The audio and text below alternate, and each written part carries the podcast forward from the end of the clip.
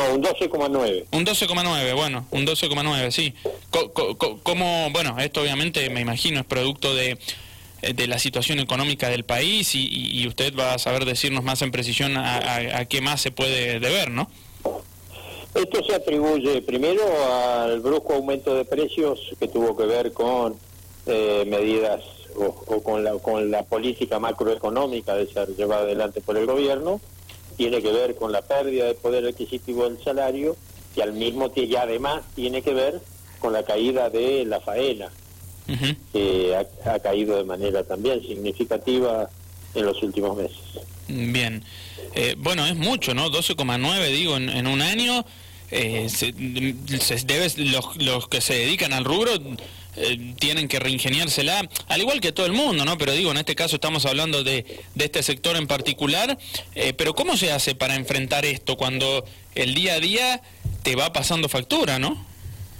Sí, sin ninguna duda, el sector de la industria del consumo está pasando una situación muy compleja.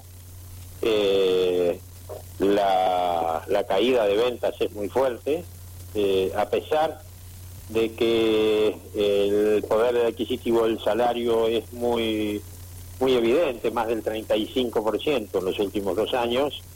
Eh, bueno, y la prueba la tenemos con el aumento de los jubilados, donde perdieron el 50% del poder adquisitivo con este último aumento.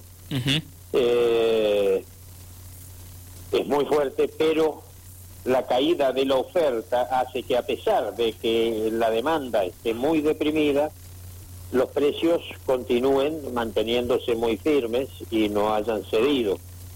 Producto de lo que decía antes, eh, los problemas macroeconómicos, la enorme emisión monetaria del último año y medio hace que nadie quiera tener un peso en el bolsillo este, y entonces un ternero que en marzo del año pasado costaba 100 pesos el kilo y cuesta 220 pesos el kilo. Claro. Y, y el precio del maíz, que antes era de 8, en marzo del año pasado era de 8 pesos, hoy es de 22 pesos. Mm. Por, por lo que se modificó la forma de producir en la Argentina. Había una importante cantidad de terneros que se terminaban en un corral, es decir, a feedlot, y este, hoy dejaron de hacerlo porque los números son negativos para ese negocio. Y entonces aquel que compró terneros, lo que hizo fue eh, ponerlos a campo, que es una manera muy barata de echarle kilos a un animal, pero es una manera muy lenta.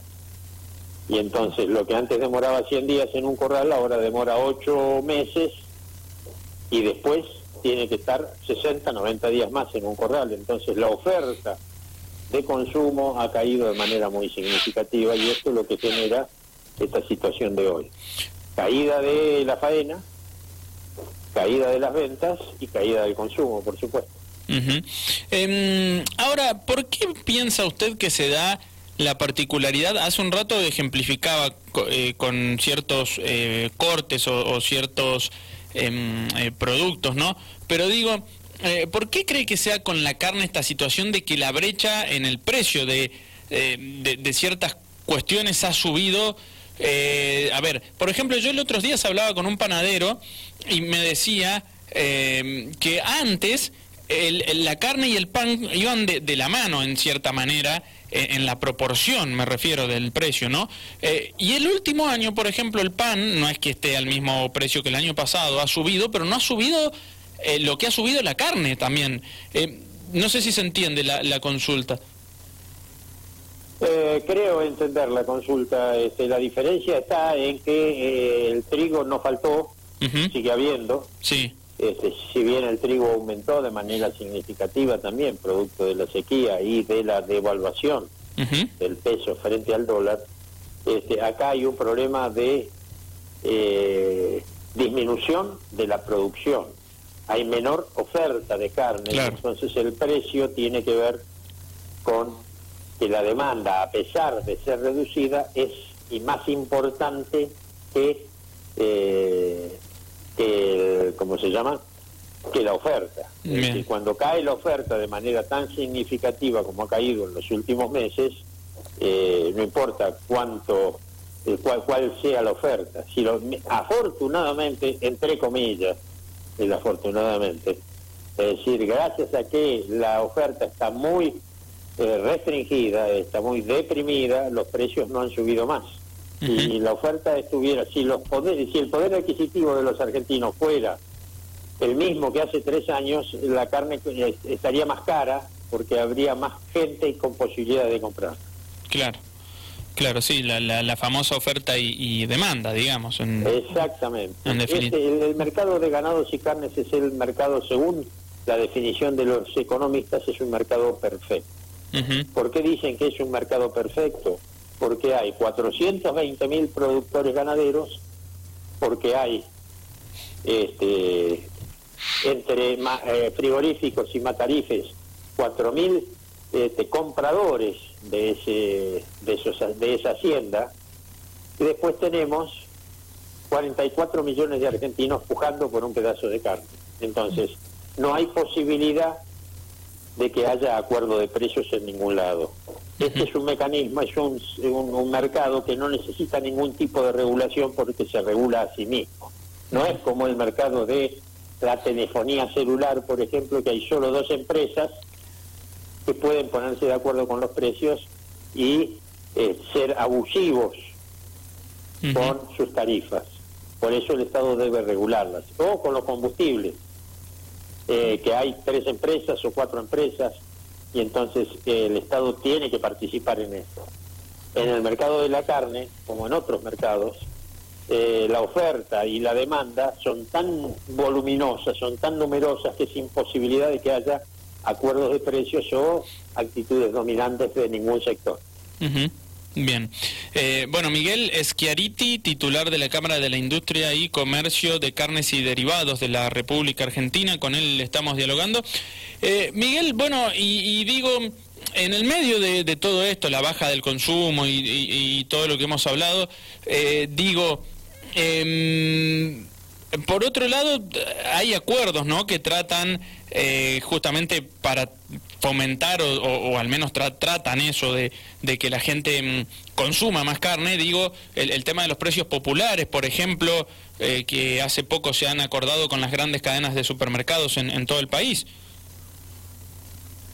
¿Qué opino de eso? En realidad el acuerdo es también con las cadenas de supermercados, pero básicamente con los frigoríficos exportadores. Y la verdad, esto es nada más que para la publicidad política del momento.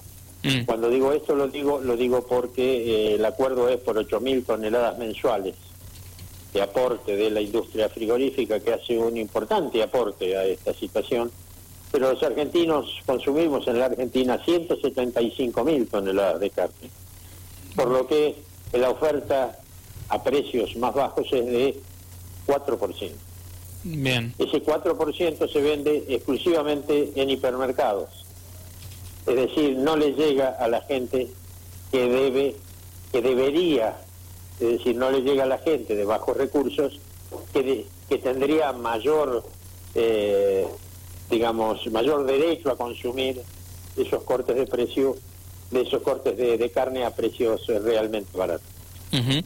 Bien, eh, sí, digamos que mm, está bien, usted dice que en cierta manera eh, se hace, se sacan la famosa fotito o hacen campaña con, con algo que en realidad em, no es tan así.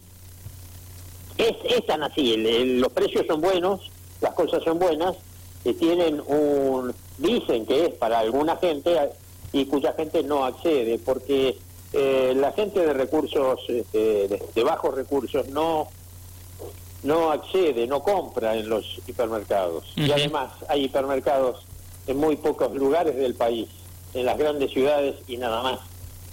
Es decir, los pueblos, es decir, no es un, no es un programa federal, es más, no es ni siquiera federal para el conurbano. Bien. bonaerense, a eso me refiero. Sí, sí, sí, sí, sí, se entiende, se entiende.